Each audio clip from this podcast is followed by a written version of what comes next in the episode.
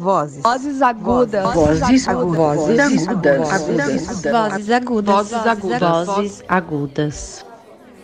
ou no quarto, no beco ou no carro, eu, eu sou sinistro, melhor que seu marido.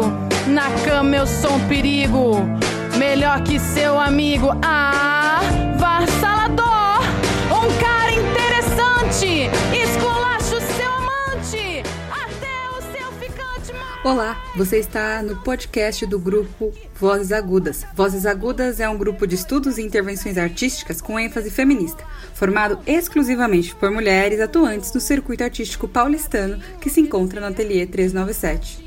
Esse é o nosso primeiro episódio e essa voz que você escuta ao fundo é da nossa convidada, a artista Fabiana Faleiros. Fabiana é artista e pesquisadora com formação em arte, comunicação e semiótica. Trabalha internacionalmente em projetos de performance, artes visuais e escrita. Nesse encontro, Fabiana conversou com as integrantes do grupo Vozes Agudas sobre sua carreira artística e sobre sua tese de doutorado, Lei de Incentivo Sex 2018, um disco sobre tese, amor e dinheiro. Nesse trabalho, ela pesquisou sobre a construção histórica da feminilidade branca através de uma perspectiva feminista decolonial. Confira nosso bate-papo. Um cara interessante, esculacha o seu amante, até o seu ficante mais. Mas não se esqueça que eu sou vagabundo. Depois que a putaria começou a rolar no Então, primeiro eu queria agradecer pelo convite para vir aqui hoje conversar com vocês. E eu decidi é, apresentar minha tese, que é essa tese, Lei de Incentivo Sex 2018, um disco sobre tese, amor, dinheiro, porque a minha tese, ela, eu falo sobre quase todos os meus trabalhos, quase todos os meus trabalhos não, mas da onde eu parti, que foi a partir da lei de incentivo, e, e termina com uma ficção, que é uma ficção sobre o Se- Sex, que é um, é um shopping center que foi ocupado por corpos dissidentes. E, e a tese, eu, eu defendi ela em março de 2017. Então, por isso que tinha essa coisa do, do sexy 2018, porque eu tava imaginando o que, que seria 2018, né? Que foi bem um pouco oposto do que eu imaginei, ao mesmo tempo coisas paralelas que aconteceram. E eu também resolvi falar a partir da tese porque ela não é uma tese exatamente muito tradicional assim em termos acadêmicos. Eu fiz ela na UERJ, no curso de artes, é, numa linha de pesquisa que chamava Processos Artísticos Contemporâneos, depois trocou de nome e virou Arte e Cultura Contemporânea. E então é um processo que eu acabei desenvolvendo vários tipos de escrita, assim. E eu me interesso muito por esse lugar é, de ser uma artista, mas também ser uma teórica e uma pensadora e ficar um pouco brincando com esse lugar, né? Que eu sou performer, sou artista, mas também sou uma pensadora, né? Então, e também tem uma coisa que é muito acontece muito nos, nas teses, nas dissertações é, no campo da arte, que é, acaba sendo coisas que é, poéticas visuais, né? Que eu acho que até se iniciou na USP, que é uma coisa que o artista vai lá e escreve sobre o seu trabalho, embasado em conceitos teóricos, né? Então tem uma hierarquia assim entre esse pensamento do arti da artista e o pensamento acadêmico, então como se fosse uma maneira de conceituar o seu trabalho se baseando na teoria, né? O que eu acho também que não é muito a minha praia. E então eu vou, vou começar a falar da tese, né? Na verdade, eu quis fazer a minha ideia inicial da tese era que, que ela fosse um disco mesmo, assim, com canções. Eu não consegui fazer isso, enfim, porque depois eu acabei fazendo outros projetos e também a verba da FAPERD não, não é, enfim, não tinha tempo nem dinheiro para fazer esse disco, mas a tese, aqui vocês estão vendo o texto só. Então, aqui tá só o texto, mas quando eu entreguei a tese, ela era, eu nem trouxe imagem disso, mas era um formato quadrado, como se fosse um LP, né? E aí era, era um formato mais de linha do tempo, assim, em vez de ser. Esse formato é o formato que eu entreguei para a biblioteca, que daí tinha que ser. Eu até fiz o processo inverso. Eu primeiro eu fiz do meu jeito diagramado e depois eu tive que mudar e botar no formato acadêmico para entregar para a biblioteca. Eu devia ter feito ao contrário, mas tudo bem. Eu comecei, eu comecei meu trabalho muito indo em festas, em 2000, entre 2010 e 2012, assim. E eu ia com o Rafael RG, a gente tinha uma dupla na época, que era RG Faleiros. E a gente ia, a princípio, com megafone e fazia intervenções nesse espaço da festa, que eram festas organizadas pelo coletivo do Hop e a gente achava que era muito homem DJ e muita música eletrônica. E daí a gente queria voz na pista, daí a gente chegava com o megafone, começava a falar umas coisas. Também no circuito das artes, a gente questionava os espaços, né? Quem é que entrava nesses lugares, como é que era tudo tão assim. É, monótono.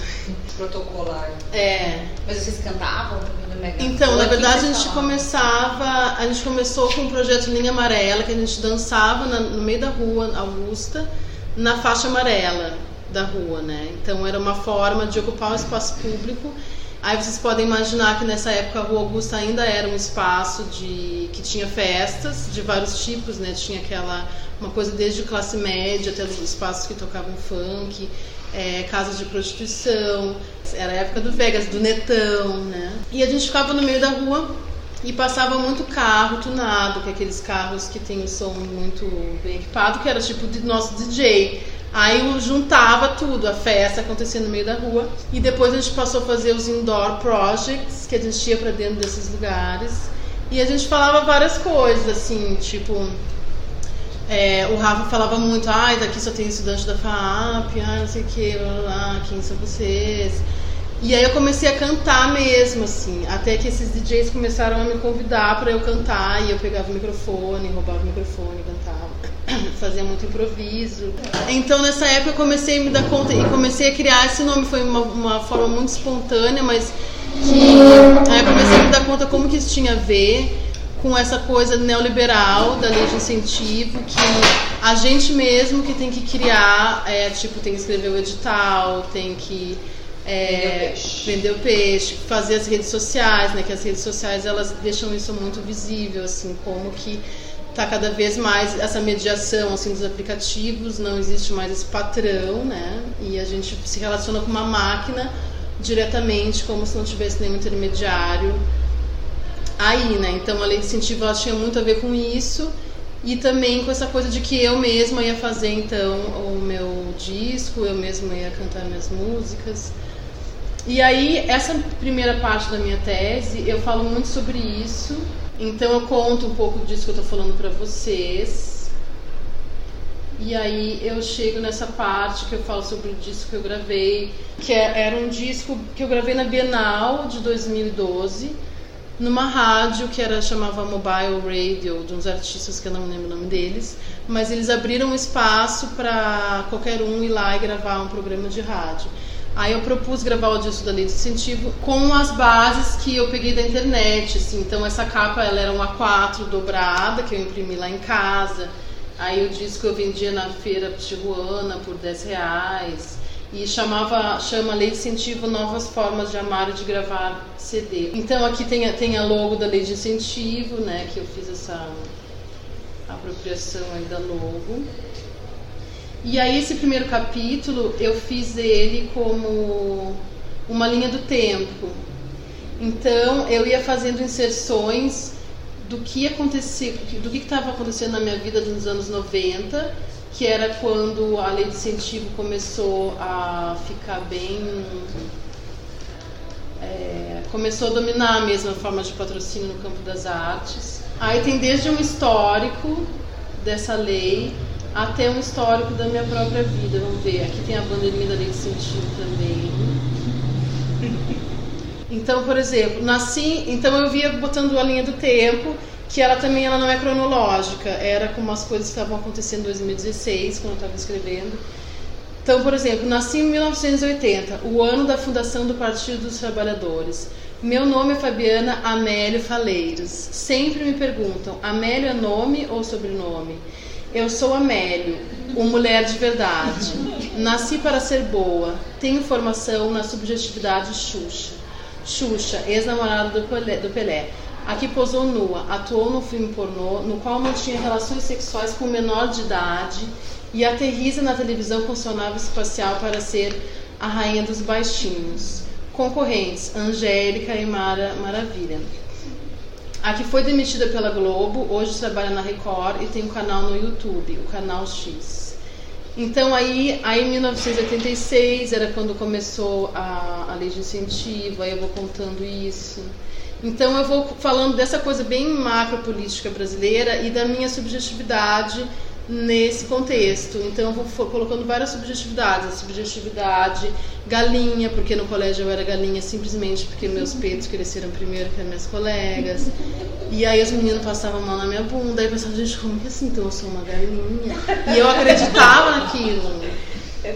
Só que era uma coisa que eu morava num bairro periférico e estudava num colégio particular. Então, tantos meninos da, do meu bairro quanto do colégio me achavam que eu era puta. Eu pensava, então é verdade, porque eles nem se conhecem. Mas é, era. Te erotizavam antes de você se erotizar, né? É. Era um. É o patriarcado, né? Assim, que tá em todos os, os, lugares mesmo. Aí eu vou desenvolvendo essa subjetividade no texto até virar a subjetividade megafone, que é daí quando eu falo que eu consigo me liberar disso e uso essa, esse xingamento a meu favor, né? Daí eu pensava, então eu sou. E aí teve uma coisa que eu me identifiquei muito com o funk, porque é, tem essa coisa também no Brasil, eu acho que até, não sei se é uma coisa global, dessa coisa da mulher branca, os exemplos de cantoras brasileiras brancas, né, que são mulheres dóceis, frágeis, tipo eu vou ver Marisa Monte, coisas assim. E o funk, que era a Tati Quebra Barraco na época, a MC Carol também estava começando. E eu comecei aí, eu comecei, cantei alguns funks e tal. E, e, como são imagens opostas, né? Mas eu me identificava com essa libertação do, desse, de, de falar sobre a própria sexualidade sem objetificar o corpo. Mas aí tem várias questões de identidade, mas eu me, me via mais aí, né? Então, aí continuando, Nasci para Amar, o feminismo neoliberal de Estado dos anos 90 fazia acreditar que mulher é uma categoria universal, já emancipada pela crescente inserção no mercado de trabalho, como se fosse o resultado das lutas feministas dos anos 70. Então, que era aquele feminismo dos anos 90 que começava assim, né? Eu acreditava, ah, não, minha mãe trabalha, então não existe machismo. Aquela coisa bem é, bi eu posso comprar uma camisinha, então é... não tem mais machismo no mundo. Né? Sim, que era, assim, eu nem lia coisas feministas nos anos 90, no final dos anos 90, nem nada, né? Então, mas é esse tipo de subjetividade que a gente estava implicado, que também tinha essa coisa da mulher como uma mulher universal, né? Que não, como se não tivesse diferenças entre mulheres. E aí eu vou falando isso e tal. Subjetividade, Xuxa Galinha Trilha Internacional de Novela, porque daí vem o romantismo. E aí o El Chan. O, El foi, o disco do El Chan foi lançado no mesmo ano que a Lei Rouanet é, foi alterada com uma medida provisória, quando podia bater 100% do imposto devido. Então tem também essa, essa coisa, né? Essa coisa do, de que o pop estava virando o brega, ao mesmo tempo que a, que a lei de incentivo estava sendo cada vez mais tem uma coisa legal que você falando até assim também da apropriação, né? Sim. Você fala assim que aí o samba já estava meio que apropriado, Sim. né? Pela... Sim, é, então, porque o nessa época o axé music era super pop, né? E daí tinha essa noção de cultura que também era uma passa por um esbranqueamento assim da, da cultura, né? Sempre passa por isso, assim. E aí, aí eu já virei a subjetividade empreendedora do amor quando eu fui no curso de comunicação social que eu fiz publicidade de propaganda. A infância erotizada do colégio passava agora a infantilizar a vida adulta, emendando um namoro atrás do outro. Ai, não entendi essa frase mais. ah, porque tinha essa coisa, né, de... Bom, a Xuxa é meio isso, né, é erotizar a infância infantilizar a mulher, né? Que é aquela coisa, ai, peitinhos, assim. E também tem uma coisa muito importante que eu comecei a me dar conta muito da dessa minha subjetividade através da minha voz. Então cantar para mim foi muito fugir da minha voz, que é uma voz infantil. Por exemplo, uma vez eu peguei um táxi e o taxista falou assim: "Ah, eu já fiz uma corrida contigo. Eu, como é que tu sabe?" pela tua voz, essa voz de quem parece que tá morrendo. Gente, que Mas foi aí que você começou a falar assim, bom, então eu preciso mudar isso, eu preciso falar assim. É, aí eu preciso falar assim, entendeu? aí eu comecei a cantar e consegui desenvolver uma outra voz, porque eu tenho um sotaque de gaúcho, né? Que já é uma coisa mais assim. Mas ao mesmo tempo é um sintoma de uma infantilização mesmo. Porque às vezes eu percebo que eu tô falando assim, se alguém fala comigo, aí a pessoa começa a me imitar, meio que por contágio, aí eu percebo, ai, ah, tá, falei assim, aí eu pá, aí eu volto, né? Mas passa muito também por uma observação da voz. Aqui é eu a R, a gente fez esse projeto que era Condomínio Beach Club, que era um, um negócio que tinha na Rua Augusta e que depois virou uma, um condomínio mesmo.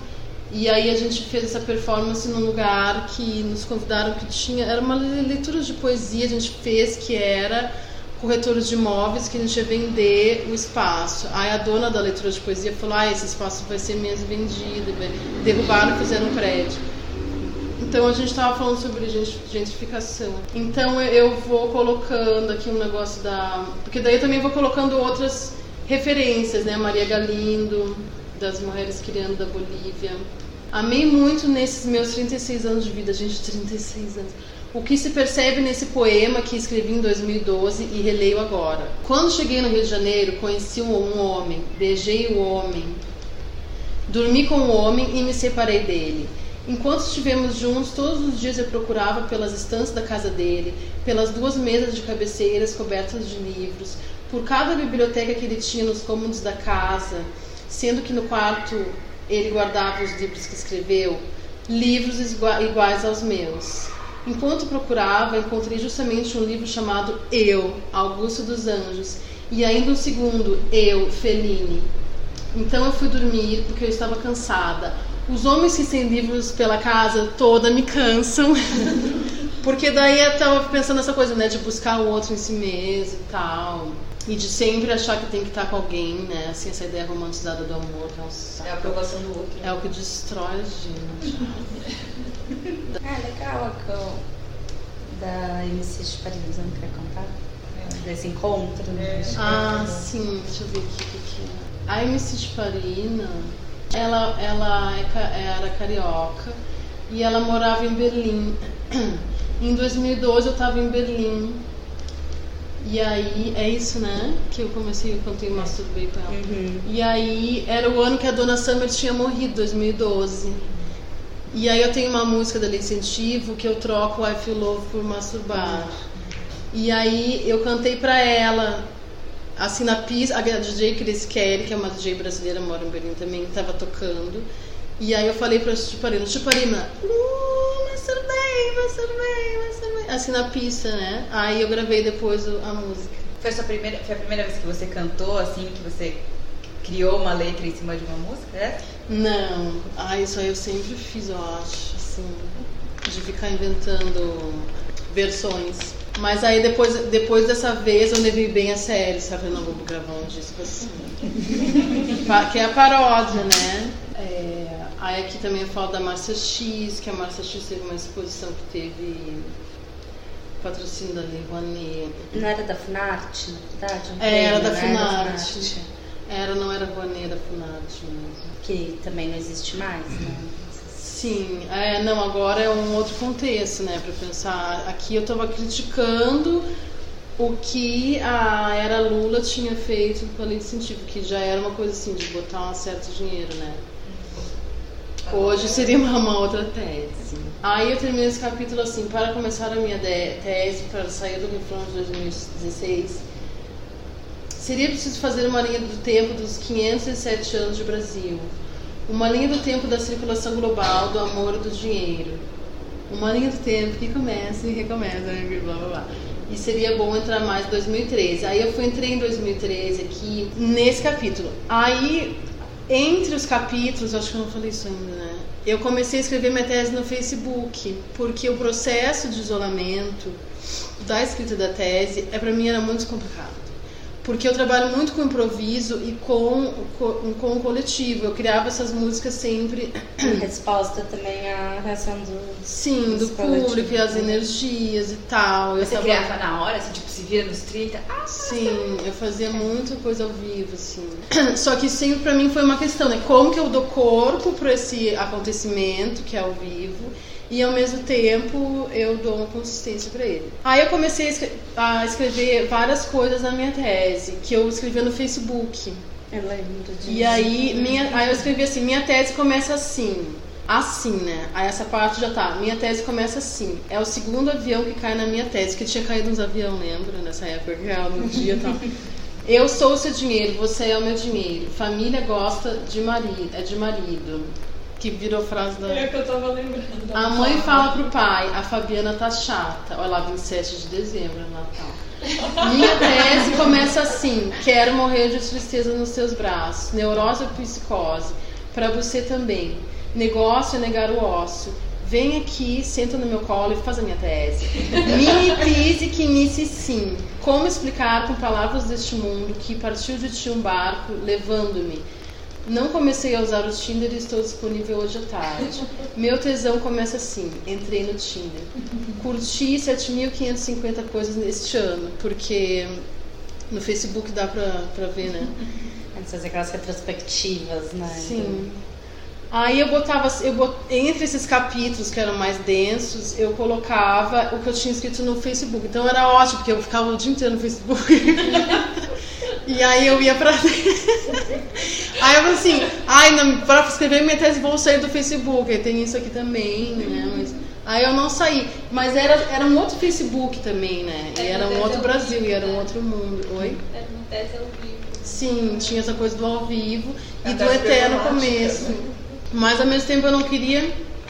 Aí eu colocava o número de reações e chegou num ponto que eu Os começava. comentários você não quis colocar? Aí eu coloquei o último capítulo, porque daí as pessoas não só comentavam, como elas, algumas pessoas começaram a sonhar com a tese. Porque tinha assim, minha tese começa assim, minha tese começa assim. Aí, então umas mulheres, mulheres, né, me escreveram falaram assim, ai, tua tese parece que é uma música nos meus ouvidos, porque começa assim, começa assado. É o refrão, né? É o refrão, eu amo refrão. Aí eu pensei, gente, claro, eu tô fazendo o refrão, porque é o refrão, né? A repetição. E, e aí uma sonhou assim, é, um dia eu botei umas coisas lá de não sei o que, e ela sonhou assim, ah, eu sonhei que eu tava contigo na rua, pichando um negócio com spray vermelho. E aí vinha o boy e falava assim, não, peraí que eu vou te ensinar como é que picha, não sei o quê. Aí a gente pegava e pichava, não sei o quê. Outra sonhava com a água que tava gozando, que tava na minha casa, se masturbando no banheiro. E aí isso ficou no último capítulo, nessa parte da ficção. Que foi um jeito de eu de eu colocar, de, dela ser coletiva numa outra dimensão, né? E a partir dos sonhos, que também é uma coisa que tem me interessado cada vez mais. E aí, então, essa primeira parte era a lei de incentivo, que era esse projeto que eu fiz de 2012 a 2016. Na verdade, nunca sei se ela continua ainda. Eu faço uns projetão assim que dura anos. E aí teve um outro projeto que foi a Iracema, que era uma estação de rádio na Red Bull Station que eu fiz parte da primeira turma da Red Bull. E aí eu chamei uma cartomante, que era uma cartomante que eu ia lá em Embu das Artes, chamava Iracema. Iracema é o nome daquele livro do José de Alencar, que também funda esse mito Da Virgem dos Lábios de Mel, que é uma índia que se casa com o colonizador, né? Só que o jeito que ele escreve o texto é totalmente assim, ai, o amor e tal. E o nome dela era Iracema, daí eu fiquei, gente, sério. Aí eu convidei ela pra, pra fazer esse projeto comigo e ela ia ler. Essa aqui, tipo, é a descrição do que ela me falava. E ela foi na Red Bull, a gente fez uma estação de rádio pirata, que tinha um, um dial, ele, ele ficava nos arredores da Red Bull, e eu tava lá, e eu pensava, gente, o que eu vou fazer aqui dentro? Que era um, um projeto totalmente no meio do centro, né, gentrificador, assim, então essa relação da arte com a gentrificação tá sempre presente, mas como que, que eu podia fazer? Então eu, tipo, peguei o espaço, saí do espaço, e fiz a estação de rádio, depois eu coloquei um alto-falante na rua e dava pra ouvir daquele, não sei se você sabe onde é Red Bull, mas tem a Praça da Bandeira. tem uma passarela ali, então as pessoas que estavam passando podiam ouvir, podiam entrar, fazer uma consulta com a Iracema, ela cobrava a consulta dela e tal. E aí eu fiz a minha consulta que eu gravaria um disco com dois lados, o lado A e o lado A. Um era a minha vida amorosa e a outra era o futuro do centro de São Paulo. A gente foi tudo nos atos. O que aconteceu na minha vida, vocês não sabem. Deu certo. Aí ela falou que eu ia me casar com um estrangeiro. Aí eu fiquei assim, gente, eu ia me casar com um estrangeiro. Até que eu me casei mesmo, né? Daí foi, foi horrível. Ai, gente. Com um estrangeiro. Abusivo. E aí eu fiz uma música, que era Eu vou me casar, eu vou me casar. E aí eu tava querendo relacionar essa, relação, essa coisa da relação amorosa com ah, a macropolítica do domínio das ruas, né? O domínio do corpo, o domínio das ruas. E aí eu gravei esse. Eu, eu, só que eu não gravei esse disco, porque sei lá o que aconteceu que eu não gravei. Eu achei meio ridículo ficar falando que eu ia me casar. E, e aí. Mas enfim, o programa de rádio aconteceu. Essa é o lugar onde ela atende no Embu das Artes, recomendo, gente, era assim maravilhosa. Aí eu vou contando como é que foi isso, ao mesmo tempo tem essa coisa da Red Bull, né? Que a Red Bull também era lei da lei de incentivo. Eles né? se doavam pra eles mesmos. Pra eles mesmos, aquelas mutreta. Aí eu cheguei lá, botei o meu plotter, lei de incentivo, escrito Leire, né, em vez de Leide.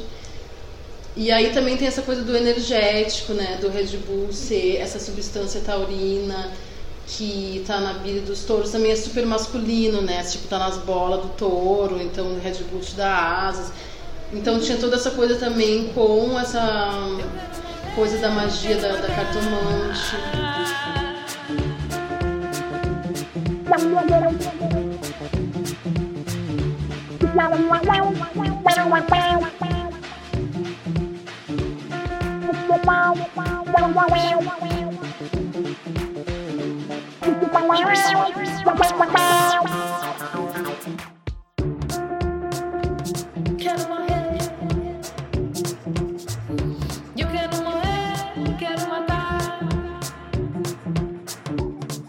Eu andava sonhando que tinha uma teta no braço, uma teta na altura do braço, onde o bebê apoia a cabeça quando mama no colo da mãe. Era como se eu mesma me amamentasse ao invés de segurar um bebê, com o meu próprio leite. Só que no fim do sonho o leite virava pus.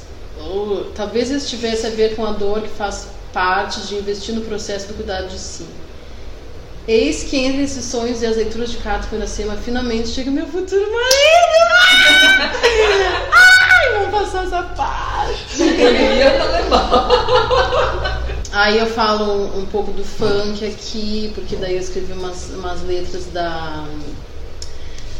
Da Deste Grona, que ela fala: Toma um Red Bull que a prostituta quer gozar. Vai, pronto, eu sei. lá." Então tava acontecendo toda aquela coisa dos rolezinhos do funk nessa época, né? E tinha uma. E aí eu também fiz esse pingente que eu inverti os boizinhos, né? O boizinho da Red Bull é dois touros brigando, eu botei eles trepando. Aí eles censuraram, não podia, Juro, não sei o cara. quê. Ah, Você não podia andar com esse pingente? Não, eu podia andar com ele, mas na parede eu botei um cu com cu, aí na É. parede era o cu com cu, e em mim ficava esse. Entendi. Ah, imagina que bestas, né? Podia isso aqui virar um meme, viralizar, ia dar dinheiro pra ele. Aí, aqui eu falo um pouco das iracemas e dessas relações entre mulheres, né? Então, esse aqui é uma figura do William Blake. É a Europa suportada pela África e pela América. Então tem essa coisa dessa da mulher branca como a frágil que olha no, pro chão e tá com a peixereca tapada pelos cabelos e as outras mulheres sustentando ela, né, olhando pra frente, tal. Porque eu tô aí na, na coisa da América, né, na, na coisa da colonização, tal. Aí eu também falo da, daquela sertaneja, feminejo, feminejo da Marília Mendonça, que nessa época tava Hey, infiel, eu quero ver você morar no motel. Estou te expulsando do meu coração. E como que esse discurso do feminejo, né, era uma coisa que, na verdade, coloca a mulher uma contra a outra. E aí vem de novo outra parte. A Denise, aí vem a Denise, É, gente, essa parte é passando. interessante, tô porque bem Que a Parana fala. Não, porque ela, eu achei legal que você traz trabalho de uma outra artista, Sim. assim, e conta quase como se for. Não se você dá autoria pra ela, claro, mas ele entra tão bem nessa tese que é quase. Você fala dela ser uma hacker, parece que Sim. você tá hackeando o trabalho dela e pondo pra dentro das outras. É, assim. porque ela. Porque como a gente tá nessa coisa do futuro, né? Esse capítulo é muito sobre como. E eu comecei a pensar muito nessa época, depois que eu me casei, assim, dessa coisa de oracular-se, né? Então, como que a leitura do futuro, por causa da colonização, ela ficou super relacionada com o futuro, inalcançável, que alguém vai te contar o que vai acontecer na tua vida sobre o amor, né? A saúde e o dinheiro também, mas o amor é mais importante. e aí a Denise, ela se apropria dessa carta de tarô de Marcelle, Marcelle, né? E ela faz, por exemplo, em vez de ser o mago, que é uma figura masculina e que consegue dominar ali os instrumentos da magia, ela faz uma hacker que tem o solda, É. o ferro de solda, e ela tá ali hackeando a, e chama a sagaz, né? Toda cabeluda, com uma máscara e tal. Então, essa coisa de pegar o próprio futuro e, e ver o que, que a gente faz com ele, né? E também tem uma coisa de trazer a mulher de volta no centro dessa coisa, né, do da feitiçaria. Porque Sim. também os homens acabam depois quando Sim, a você fala medicina, né? A É, se medicina- apropriando disso e o tarô vira uma coisa né, Masculina. masculina. E binária, né? Sempre as É, figuras, binária. assim. Porque eu já tô meio que introduzindo o que vai ser é, o capítulo da ficção, né? Que é totalmente de uma invenção de um futuro. E essas que você coloca nesses, nessas quebras, elas seguem exatamente a, a ordem Não. cronológica, não. Então, Eu fui editando, por exemplo, 12 de fevereiro, 15 de janeiro, 15 de janeiro, 12 de, 12 de janeiro. ah, sim. Por que você achava importante assim, frisar essas datas? Assim? Poderia, por exemplo, ser só, só frase, né? Assim, Sim, é porque eu acho que esse é um formato que lembra o formato do Facebook, né? Tá. E também tem a data, daí dá pra dá tanto pra pessoa checar a informação científica, quanto ela vê que tá tudo não tá na ordem, né? Mas que são factos. Aí a terceira parte é o desmunhecar, que na verdade é o projeto do masturbar, é, que eu desenvolvi mais, porque antes de eu fazer a tese eu publiquei um livro que é do masturbar. E aí eu publiquei o livro Masturbar um ano antes de escrever a tese. E ele. E aí eu acabei desenvolvendo um capítulo inteiro, que é meio que ele, esse livro melhorado, que é, é sobre esse gesto, assim, né? Que eu faço meio que uma genealogia desse gesto. Mas aí vai entrando a colonização do Brasil. Então, por exemplo, tem a Vera Verão, que era um travesti, né? Que trabalhava mais na televisão, na Globo, mas bem no estereótipo. Como que esses gestos circulam em corpos muito distintos, né? Esse aqui era o marido da... Ó, Dom Pedro II tentou filmar, firmar seu genro, que é esse Luiz Felipe Maria Fernando Gastão, o Conde deu na política brasileira na época da Guerra do Paraguai. É, então não era a princesa Isabel, era ele? Porque ele era um homem, mas esse gesto ele fazia parte do repertório da nobreza. Então aqui ele tá segurando uma luva, ó, e aqui tá fazendo assim. E depois tem toda uma questão da dança vogue que nos anos 80 vai se reapropriar desse gesto, vai fazer ele se mexer no corpo, né? Assim, dos, dos dançarinos. Tem o flamenco, né? Tem várias danças com, com a mão, mas eu fiquei na- nessa referência da Vogue porque eu explico como que. é, aqui tem o masturbar. Vou ler um pouquinho do masturbar. Eu já tive um bar, um masturbar. Estava obcecada pelas mãos, vendo imagens de pessoas fazendo coisas com as mãos. Garçonetes, dançarinas de vogue, nobres, mulheres peladas, histéricas, mulheres se masturbando. Junto com essas imagens, às vezes projetadas na parede e às vezes diretamente na memória, coloquei duas placas de elevador que juntas formavam a frase serviço social. Fiz aulas shows com masturbar itinerante para tentar entender o que acontece com as mãos. Aí eu botava, eu fazia uma tipo uma lecture performance no masturbar sobre esse gesto. E aí aqui eu vou explicando. Aí eu explico de onde vem o a palavra munheca, né, que vem de, de boneca do espanhol. Então, Ela vem. Porque desmunhecar é como se fosse quebrar a munheca e quer dizer ser gay, ou, ou, mas vem de uma referência de uma feminilidade que estava no corpo nobre, tanto de homens quanto de mulheres, mas que com o surgimento da revista Vogue, no início do século. Final do século XIX. É. Virou um gesto feminino, né? Assim, uma feminidade burguesa e branca.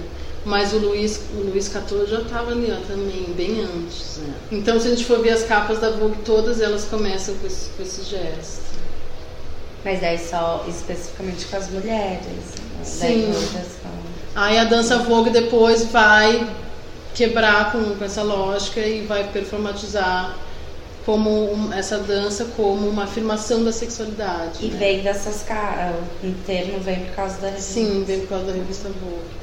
Só que é, é, muito louco porque nessa época, um pouco antes, isso aqui bem antes, né? A Vênus de Urbino, a Vênus adormecida passa a ser a Vênus de, de Urbino, que era o Duque de Urbino. Então aqui a mãozinha dela vai casar, ela fica com um buquê fazendo assim. E um pouco antes da revista Vogue ser publicada, teve umas imagens da, das mulheres histéricas. Isso é a iconografia, mas isso foi feito no, deixa eu ver aqui, iconografia fotográfica da Sapetier, que era um hospital psiquiátrico em Paris. Então foi feita toda uma iconografia desses gestos, né, que, que mostravam o que, que era a mulher histérica. E tinha também esse gesto, que é da contração, é um pouco diferente, porque é como se fosse um soco, assim, que ao mesmo tempo está para dentro, mas que está tentando se proteger e que se afasta do ventre. Era tipo o auge da, da crise histérica. Só que aqui chega um nível da iconografia que a imagem do hospital desaparece e fica só o corpo dela com uma cadeira que poderia ser uma capa da Vogue, né? Uhum, Só que é muito louco porque é um pouco antes e a imagem fotográfica para vocês verem, as primeiras capas da Vogue, elas são ilustrações elas não são fotografias. A fotografia, ela começa na medicina, né? Então ela ela tornava visível uma verdade, que era do caso do Charcot, que era o cara que inventou toda essa coreografia para a histeria, que na verdade é um processo muito louco, que não tem nenhuma ordenação, né? Que é a mulher tentando fugir dessa, de toda essa classificação, né, do que, que é para a mulher fazer. Que os surrealistas, aliás, estavam super inspirados, né, pela histeria. Mas ele tenta classificar e aí é uma fotografia. E é assustador perceber como essa organização compositiva dessas fotografias também está falando com as fotografias pornográficas da época que já circulavam muito. Sim. Né? Então é o desejo masculino sendo novamente depositado no corpo feminino. Sim, e muito louco que é, é as imagens. As revistas não tinham ainda, né? As imagens, tinham só as ilustrações.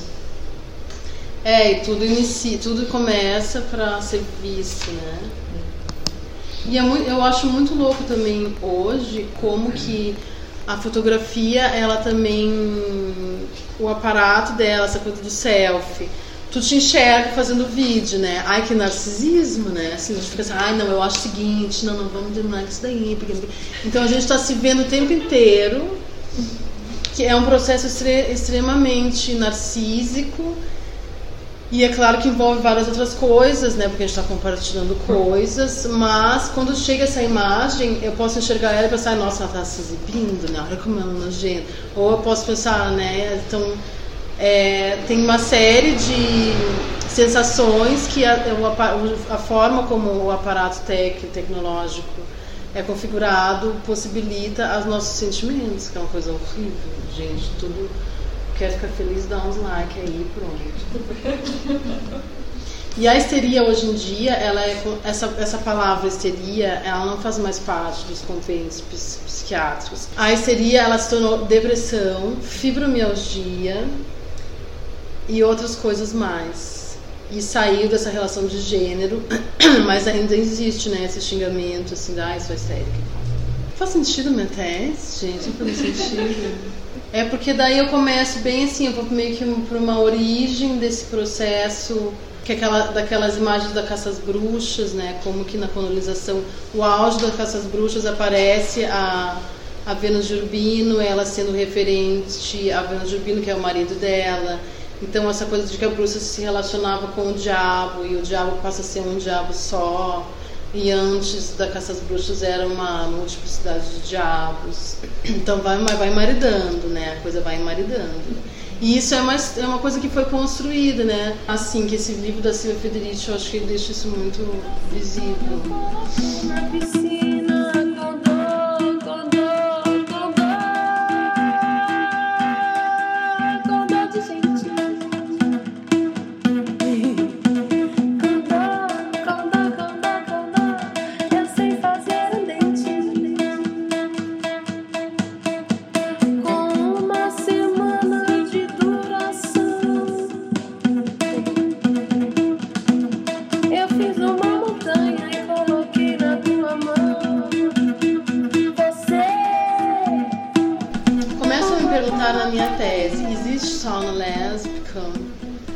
Eu sei que você está escrevendo minha tese ao contrário.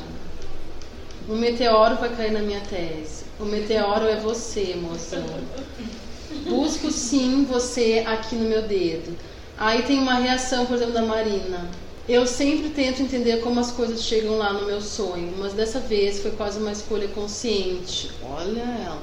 Na medida em que leio constantemente o início da sua tese na minha timeline, ela vai alimentando meu imaginário. Para você, não tenho medo de dizer que meu sonho era de teor sexual. Essa é maldade que ela, ela mandou essa mensagem, eu pedi autorização para ela escrever. Era de teor sexual, erótico, aquático. Você me dava um beijo cheio de água e contava sobre a sua tese. Lembro bem do tom da sua voz, como nos shows da Lady, da Lady, que nas festas me tiravam das zonas de conforto de forma doce e desconcertante. Do sonho hoje não lembro muito, mas sei que essa é a primeira experiência desse tipo. Então eu tava sonhando, né? É a segunda menstruação que vai cair na minha tese. Fui no McDonald's e pedi, por favor, me ver o McDonald's. Ai, porque daí eu tava louca, assim, que eu tinha que explicar, né, que sou eu, minha subjetividade. Dentro de tantas outras subjetividades no Brasil, essa complexidade que é, né, que a gente existe porque outras pessoas não existiram. E daí eu ia colocando outras coisas. Também isso é muito é complexo, é bem complexo. Acho que você podia falar um pouco desse processo de escrita, né? Que, que é uma, é uma tese, mas é uma tese divertida de ler e que parece e, e que tem esse tom ficcional, né? Dessa, dessa, é um trabalho de um autor, não é só um trabalho de um pesquisador, né? Tem um, um estilo ali. Né? Sim, é, não, eu acho que eu fico, eu sou muito confusa, assim. Eu sempre quero fazer várias coisas, sabe? Daí eu tô cantando, mas aí eu queria estar escrito, fazendo a teoria. Mas aí quando eu tô fazendo uma teoria, eu queria estar escrevendo um livro de poesia. Aí eu sempre quis, esse momento da tese foi o momento que eu pensei, certo, tá pronto agora. Eu consegui fazer uma coisa que é coletiva, que é é, e tem poesia junto e ao mesmo tempo tem um embasamento teórico, assim. É, que fala de um processo pessoal seu. Que fala de um processo de pessoal. e de lida com esses elementos, né? Porque Sim. Escrever uma tese é um parto. Né? É. Tanto que você fala, é a segunda menstruação que cai. Assim, o meteoro é a sua menstruação. É. Mas tinha os meteoros mesmo que estavam caindo nessa ah, época. Caíam os aviões, meteoros, menstruações. Mas aí é foi muito um processo assim de. Porque eu vejo também que é meio que o meu computador acontecendo, né? Eu sendo assim digamos que eu estou no Facebook, daí eu vou para o Word, e que é muito o processo contemporâneo nosso de escrita, porque hoje em dia, para mim, a palavra poesia hoje é muito complicado, porque assim, eu acho meme muito melhor, mas ao mesmo tempo tem que escrever, porque tem que escrever, hoje em dia eu escrevo com a mão, para também sair desse, desse esquema de superexposição, e ao mesmo tempo eu vejo que é meio que um sintoma de, de uma época, mas eu tentando escavar eu nesse sintoma, onde é que eu tô, assim, né? Deixa eu existir aqui. É mesmo, acho que é um pouco esse processo, assim. Mas também, assim, foi super. O Ricardo, ele super me. Tinha uma coisa que o, o curso permitia, esse tipo de Quem é escrita. Basbal. O Ricardo Basbal foi meu orientador e a Ângela Donini foi minha orientadora. E, e o Ricardo deu super um, um suporte nesse, no corpo do, do, do texto, né? E a Ângela mais nas, nas teorias feministas. Mas era, um, era, uma, era uma possibilidade assim de fazer nesse no departamento onde eu estava que dava para fazer isso. Aí depois o Ricardo mandou um e-mail assim, ah Fabiana, a gente queria te indicar para ganhar o prêmio CAPES da tese 2017. Tu e o fulano de tal. Aí o fulano de tal ganhou. Porque daí o departamento escolheu qual era a tese que ia concorrer ao prêmio. Aí foi a dele que ganhou. Porque daí também é too É. much, né? Com essa putaria aqui. Que que é Não, mas eu, mas eu acho que aí que tá, não é uma putaria. É uma coisa assim, todas as teses são iguais e chatas, né? Tipo, em geral. A tua tem um- uma, uma questão ficcional, né? Tem um humor. É coisa assim, tipo, você se sente lendo algo de um autor, É uma, né? é uma tese de artista, É, é, uma então, tese ensaio, é uma tese de obra, É, é, processual é. nesse sentido. Que eu né? acho que foi isso. E a gente não pode negar que a academia tem muito problema com É. questões autorais. Sim. Ainda tem professor que reclama quando você coloca a primeira pessoa no texto. É, Então, então, e é uma ela, questão geracional, É. uma questão política. E ela Mas eu, nesse caso, por exemplo, o Ricardo me falava, Fabiana, o teu texto não está à altura do teu trabalho. Então ele me chamava pro contrário, assim. Enquanto eu estava tentando ser acadêmica e ó. é, sabe? Ele fala, ele, aí eu pensava, ah, tá, então dá, né? Porque tinha ali um. É um outro tipo de pensamento né? acadêmico do Ricardo. Mas daí né? você também é isso, né? Na hora que chegou numa instância, mais que daí tinha que É, aí já escolher, não passa. daí já não. Eu fiz publicidade e propaganda na faculdade, porque eu era muito tímida, eu queria ser atriz. Mas eu pensava, não, ser atriz, né? Que não que dinheiro. Aí eu pensei, não, vou fazer publicidade, que é bem anos 90, assim, publicidade, aquela coisa da criatividade. Aí eu achei assim, vou fazer isso. Só que daí eu trabalhava na prefeitura de Pelotas, que era PT na época, e no, no departamento de comunicação. Então eu nunca trabalhei com publicidade especificamente. Depois eu fui para fotografia. Isso lá em Pelotas. Quando eu cheguei aqui em São Paulo, eu dava aula numa ONG e trabalhava num lugar que, ia de pager, BIP. Moonstone chamava. Eu era designer do pager. Não do pager, dos folders do pager. E aí nessa época eu fazia mestrado, meu chefe era muito maravilhoso, ele me, dá, me deu meia bolsa e eu trabalhava só três vezes por semana. Eu cheguei falei, não, eu faço mestrado, chefe, eu preciso. Então eu consegui fazer esse mestrado, depois trabalhei numa ONG, aí eu fui demitida da ONG. E eu comecei a trabalhar com arte quando eu tinha 30 anos. Aí eu me vi assim, uma teórica da comunicação, eu achava que eu ia ser. Só que eu aí essa coisa de ser artista meio que veio assim, né? Que não tinha como não ser. Como você se descobriu, assim? Ah, já não sei, eu acho que foi. não, eu sempre achei assim que porque eu, eu tocava violão, assim, daí eu fazia música. Mas teve um momento que você acordou de manhã, ai caramba, sou artista. Sim, porque quando eu vi o meu CDs do meu portfólio de publicidade, eu tinha 25 anos, eu olhei para aquilo e eu comecei a chorar da prefeitura de Pelotas, né, do orçamento participativo, aquelas campanhas do PT, eu fazia os design. E aí um dia eu olhei para aquilo e chorei, pensei, gente, eu não sou, e eu sofri tanto assim. E não era aquilo, sabe? Eu não era aquilo, eu pensei, não, tem que existir. E também quando eu tomei ácido, O ácido liberta Aí nessa época eu, tava, eu fazia as aulas do Peter Pelbert, da Sueli Ronick, Ah, meu na. PUC. E aí ela lendo os delês, os delês eu pensava, nossa, gente, olha pra isso. Eu ficava lendo aqueles delês da poesia, não sei o quê. E eu já escrevia umas poesias, tinha uma relação com o texto, eu acho que antes de tudo, sei lá o que que vem antes e depois, mas eu tinha uma relação de poesia, assim. Um pensamento meio poético em relação ao mundo. E quando eu tomei ácido, eu percebi que aquelas coisas do Deleuze, eu entendi o que, que o Deleuze estava falando. Ah, a Melhor dica realidade. pra tomar um ácido Deleuze. Deleuze igual a Eu pensava, ah, é a realidade, né? Claro, a realidade não existe. E aí eu pensei, tá, então tem, eu tenho que fazer um. Aí eu saí do texto e fui pra, pra lei de incentivos, a coisa de cantar. Eu acho que foi esse momento, assim. E aí eu vi que dava pra eu realmente fazer as exposições, assim. Eu, aí eu fiz um livro que era de poesia pro Getty Images. Eu escrevia poemas pra imagens do Getty Images. Pra cada foto você fez um verso. Aí eu pensava, nossa, olha que arte essa daqui. Olha que arte. Eu pensava assim, é bem arte. E aí eu, mas eu queria, sei lá, eu queria, eu acho que eu queria eu, assim, sabe? Do corpo, que saísse do meu corpo. Porque eu acho que tem a ver com uma coisa super coletiva, assim, na verdade, que é bem da magia, sabe? Hoje em dia eu me dou conta, assim, que na, na verdade eu sou só um canalzinho pra acessar coisas que na verdade é que é pra geral acessar, assim. iSexy 2018. É, na passagem de uma rede social para outra, Facebook Open Mouth, as memórias dos usuários se perderam sem querer.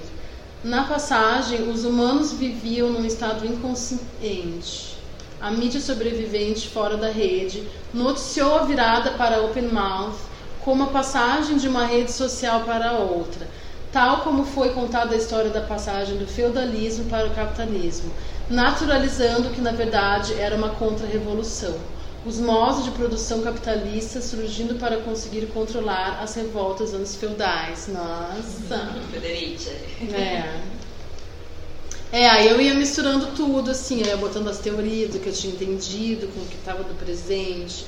Os circuitos internos dos computadores já não suportam mais tantos dados, trafegando em tempo real, nem os hardwares, nem as nuvens privadas, diziam as manchetes.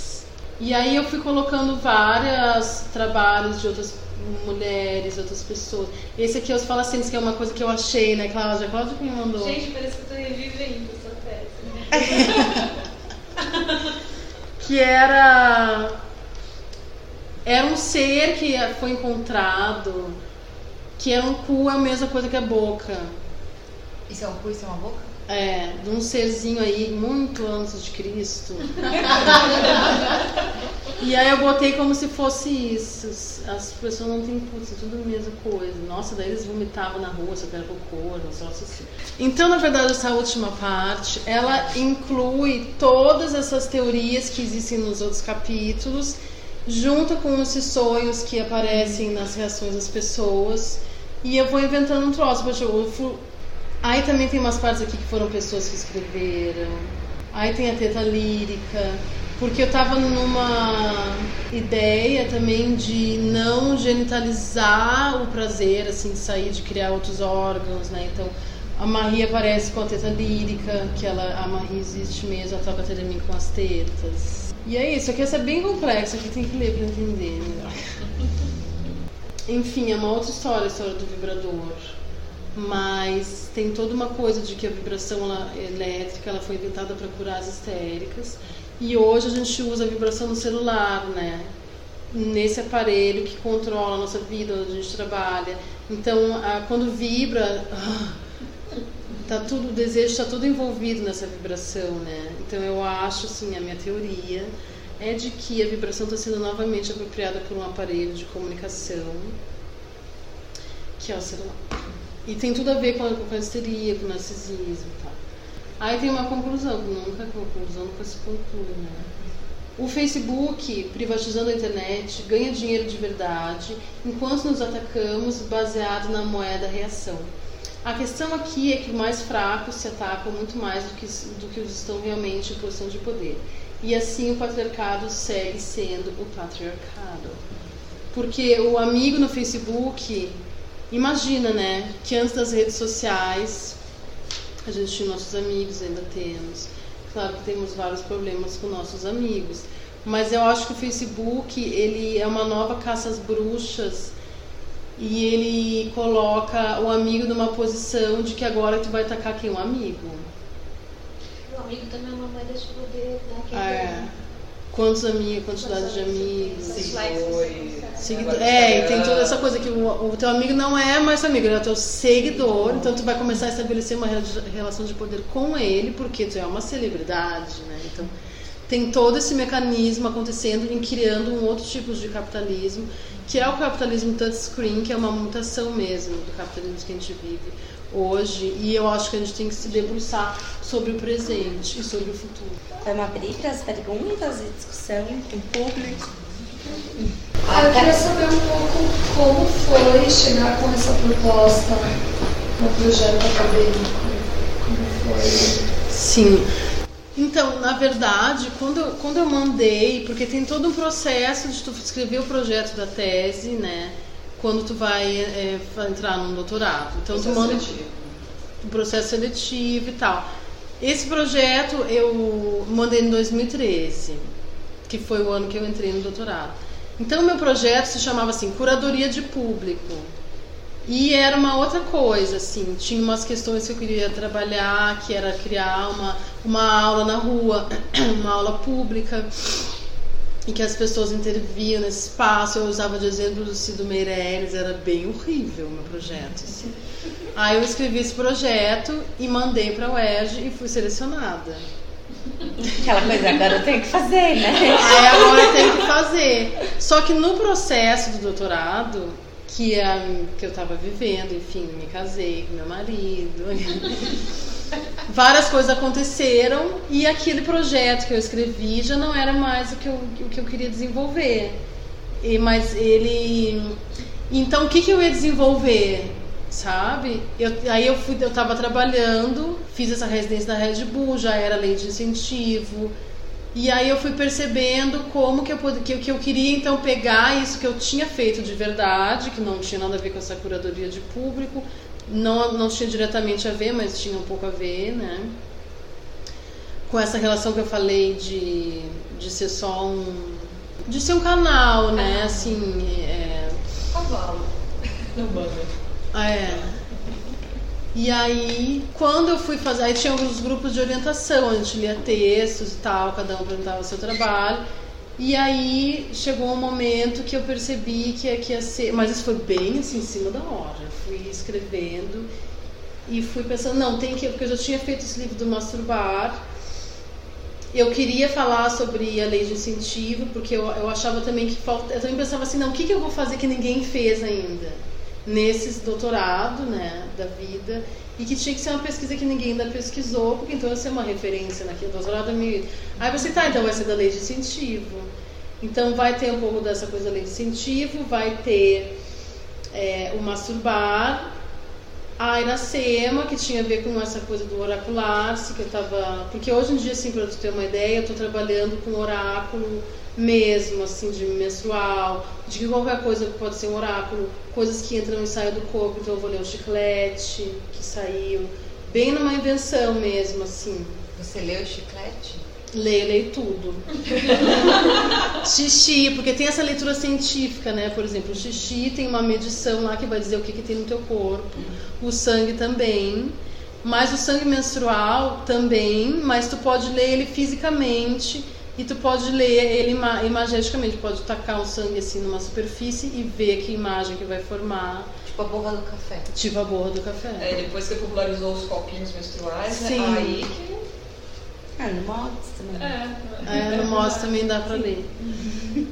Mas aí, então, foi um processo que foi muito. Eu sou muito atrapalhada assim, de processo, sabe? Então eu pego, eu peguei e falei, olha, Ricardo, a minha tese mudou. Vai ser da lei de incentivo. Primeiro ser da lei de incentivo, e aí essa estrutura ela foi meio que acontecendo no processo e nas orientações, porque a gente tinha grupo de orientação, eu apresentava e falava, ah, não, daí vai acabar com uma ficção, porque eu não, não quero saber dessa. Eu, eu, eu enxergava assim, eu enxergava a ficção como meu novo projeto. Aqui está o projeto Lei Científico que já aconteceu, o Masturbar que já aconteceu, o Iracema que já aconteceu. Então eu via como um próximo lugar que eu ia criar, né? Partindo de um texto. Até hoje não fiz nem nada com isso, só um negócio de uma vez uma música. Mas, assim, o projeto não tinha nada a ver. Eu acho que faz muito os projetos de doutorado, eu acho que acontece muito isso, né? De que tu começa com uma ideia, depois tu faz aulas. É um absurdo isso de, de tu ter que escrever um projeto. Mas, Fábio, conforme você foi falando da tese, né, eu tenho masturbar, você sabe, né? Sim.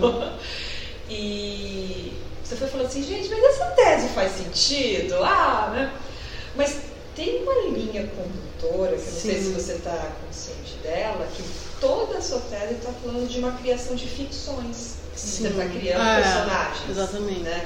Você conhece uma autora, é uma crítica de arte espanhola chamada Estrela de Diego? Não, pera. Tá até comigo, tá contigo, tem a ciência de tirar cópia ainda, né? Estrela o quê? Estrela com dois L's, de Diego. É estrela? Estrela de Diego, é um nome fantástico, né? Dele. E ela tem esse livro que chama Io não sou io. Eu não sou eu. tipo, referências tardias, né? Por que, que eu não li? E a partir dessas performances é que você vai estabelecendo críticas, as paródias, que você vai trazendo à tona os pequenos absurdos do cotidiano e as angústias, né? Então, nesse sentido, a tua tese, ela é um diário desses seus últimos anos, em que você traz outras vozes e personagens que você cria, mas também de outras parceiras, né? Sim. Que é a Marie, que é a Su, que é a Bruna, né? E aí você cria essa convergência e esse encontro dessas situações de uma de um momento de efervescência, de encontro com um feminino dissonante, né? E que agora tá, tá sendo atacado, né? Sim. Ai, claro, gente. Mais que a minha existência, ela é única e ela aconteceram coisas comigo que eu preciso curar, assim. E é esse processo. Aí às vezes eu faço, eu faço assim, uns bolsões de fugir dessas histórias, sabe? Aí falo, ah, não, não é isso, não tem nada a ver. Aí depois eu, ah, daí eu volto e me dou conta. E, são- e é um esbarrar no marido escroto, é esbarrar nesses processos que a gente está vivendo muito loucos, políticos. Mas aí tem que retomar e às vezes As parece. qualificações públicas das instituições, porque você também traz isso, né? Pela lei de incentivo e pelas suas narrativas também na academia. Sim. né? Porque você fazer uma tese dessas, ainda que seja no departamento de artes, com um professor orientador que também trabalha com esses elementos, né? Ainda tem canais de resistência. Sim, super.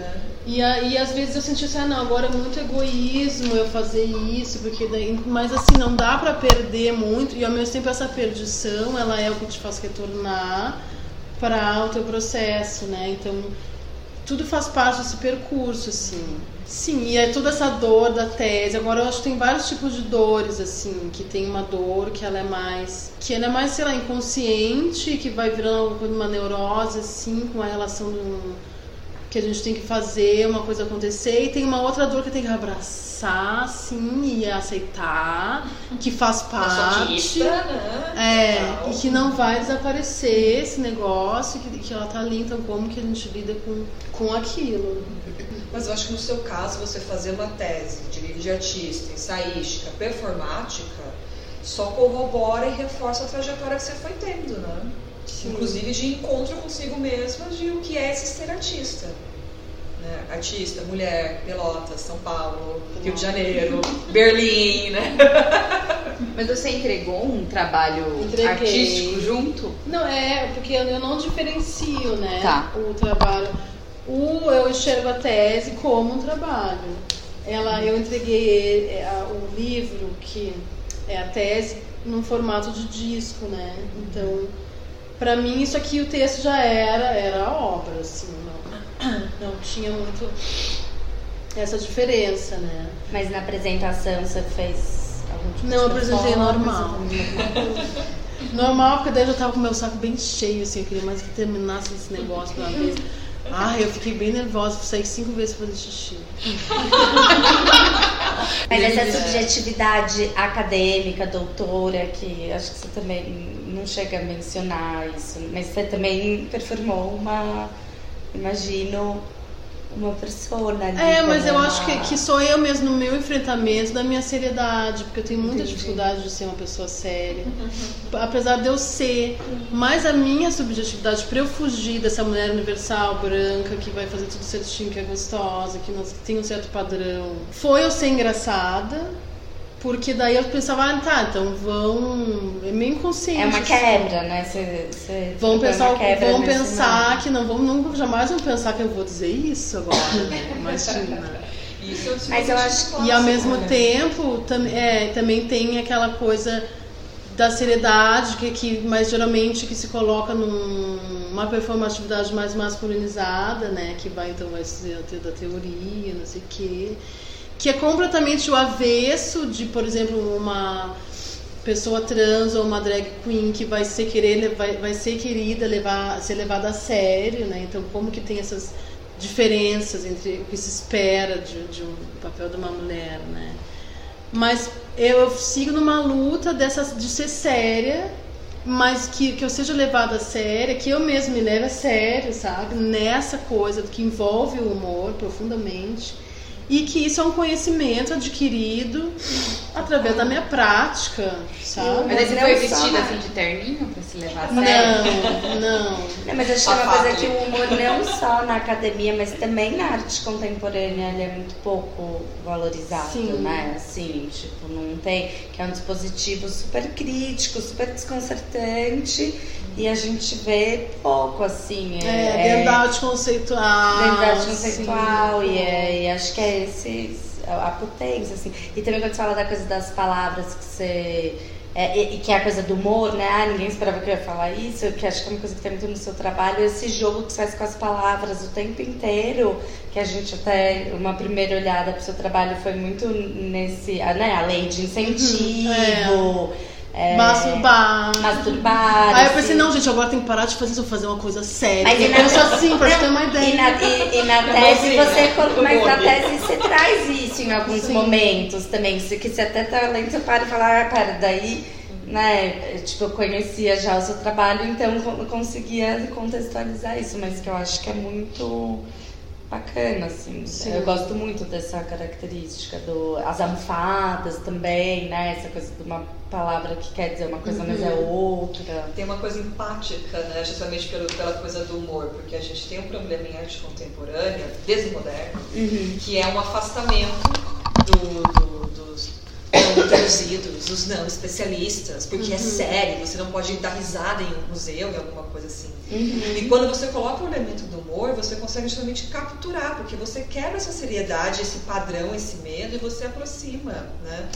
E, aí já- e eu creio que é justamente por isso que tem uma parcela do do nosso, nosso meio que não gosta, né? Porque tira a aura da, da Torre de Marfim, né? Mas vocês, não sei se vocês pararam, tem uma geração mais nova aí que está começando Sim. a mobilizar muito bem isso, Sim. né? Eu acho que tem a ver um pouco com a Cultura do com a meme. cultura do meme, da Com certeza, né? né? Acho que isso acaba respingando também em outras. Mas ainda assim, na academia ainda É é, rígido. é, é um pouco limitado, né? Mas acho que é um processo também. Mas tem que ter muita inteligência também pra fazer isso de uma Claro! E não maneira. não jeitinho é? da vida, entendeu? Né? Então acho que tem uma sagacidade de você sacar questões de modo muito rápido e que aparece na tese, né? Quando você vai capturando esses conflitos da feminilidade, do feminismo, né? E você vai articulando isso muito bem. Né? Com, esse, com esse humor que é um pouco ácido, que é paródico, né? Mas aí, Fábio, aproveita e faz propaganda. Quais são os nossos planos? Ah, então, agora eu tô, eu tô indo pra Cali, pra residência Lugar a Dudas. E eles têm um projeto que chama Escola. Escola. Errada. Uma coisa assim. E esse ano o tema é sexualidade, prazer e sexualidade. Então eles me chamaram para fazer parte do corpo docente e eu vou dar uma, uma das semanas eu que vou dar a aula sobre prazer, gente. E aí eu tô querendo desenvolver um projeto que na porque na verdade eu sinto também que eu tô meio atrasada em relação aos meus projetos, porque daí, por exemplo, a Bienal me chamou para fazer uma Masturbar, a Bienal de Berlim, e eu já queria fazer outra coisa, mas eles chamaram para fazer uma Masturbar, então o Masturbar virou uma outra coisa, então ele vai virando outra coisa. Na Agora tô- próxima Bienal ou na. Não, na que passou. né? Você fez uma, uma parceria com a Marie também? Sim. Uma performance? né? Foi bem coletivo, assim, o bar em Berlim. E então eu tô com, com uma- um atraso. Então agora eu quero desenvolver nesse, nesse em Cali o chorando, que também é a mesma coisa, chorando. Que é que eu tô, eu tô investigando a fronteira do riso, do choro e do gozo. Que é uma fronteira muito Sensorial que a gente não consegue definir assim. É, então da onde que sai, né? Então assim, chorar gozando, gozar rindo, rir chorando. E de chorar, chorar de rir. Chorar de rir. Mas a partir de uma, de um- de uma coisa que, que é bem que envolve um trabalho corporal mesmo. E também um trabalho sonoro, assim, então eu tô é, investigando essa coisa é, com uma loop station, como produzir som e como que, por exemplo, propor para as pessoas o que, que elas pensam quando elas estão masturbando. Porque hoje em dia eu não penso mais em ninguém quando eu tô me masturbando, eu penso em coisas. Assim, eu tô uma monja, sabe? De meditação. Porque assim, depois que eu terminei com meu marido, gente, assim, boy pra mim é uma coisa que o tesão não tá nessa piroca, nesse gesto que geralmente o sexo está envolvido com uma, um gesto de estupro, que o boy já vem assim naquela velocidade. Aí eu notei que a minha velocidade é outra, meu ritmo de me masturbar é outro, é lento. Ao mesmo tempo, não sei se, se mulher, eu já, eu já fiquei com, com, mulheres, mas também não sei se. Assim, eu tô assim, tipo, oh, quem sou eu agora? o que, que eu quero do meu corpo? Então eu quero propor para as pessoas masturbarem falando coisas que não, não pode gemer, vai ter que falar outra coisa. Fala. e você vai gravar isso. Não sei, vamos ver. Mas é, é, essa coisa que vai ser meio que uma oficina, daí eu tô bem nesse lugar de invenção de pedagogias, assim, como é que, eu, que o meu trabalho porque eu me interesso muito por essa coisa, mas antes eu ficava muito nesse espaço do palco, que me interessa muito também. Mas também como que as pessoas. Como que a oficina vira o projeto artístico, sabe? Tô, tô nesse pé, assim. Sim. E também várias outras coisas. Estou querendo botar uma máscara no microfone e cantar pra máscara, sabe? Inverter. E fazer bem no refrão. No refrão vira uma bonecona de posto. Aí eu aperto no botão e sai um líquido. Bem tudo ensaiado. Tô querendo ensaiar. Bom. Ai, quero também arrumar um emprego fixo. Fala alto! Quero arrumar um emprego fixo! Joga pro universo. É, jogar pro universo. Pede pra Deus a Kali. E aí eu não sei. Ai, mas aí. É, mais ou menos nesse lugar. assim. Mulher também tem cu demais. Mulher também tem cu atrás. Mulher também tem cu demais. Mulher também tem cu atrás. Entregou-se sem um zelo ao apelo de sorrir. Ofetou-se inteiro e dócil a um fácil seduzir. Sem saber que o destino diz verdades ao mentir. Doce ilusão, doce ilusão. Mulher também tem cu demais. Mulher também tem Essa foi a conversa com a Fabiana Faleiros com o grupo Vozes Agudas. Para você ficar sabendo das- dos próximos eventos e das próximas conversas, é só seguir o Ateliê 397 nas redes sociais, tanto no Facebook quanto no Instagram. Por lá sempre são postadas as novidades, tanto do ateliê quanto o que o grupo Vozes Agudas está fazendo. As informações sobre a Fabiana você pode encontrar tanto nas redes sociais dela, que no Instagram ela é Lei Incentivo, e ou no site dela, que é virandoazeite.blogspot.com. Mas a gente vai deixar todas essas informações aqui no descritivo desse podcast e, a- e as informações sobre a tese dela, até para você baixar se você ficou com vontade de ler, vai estar lá no site do Ateliê 397 na parte do Vozes Agudas. Eu espero que você tenha gostado dessa nossa conversa e até uma próxima. Mulher também tem cu demais. Mulher também tem cu atrás. Mulher também tem cu demais. Mulher também tem cu atrás. Desesperada dessa espera.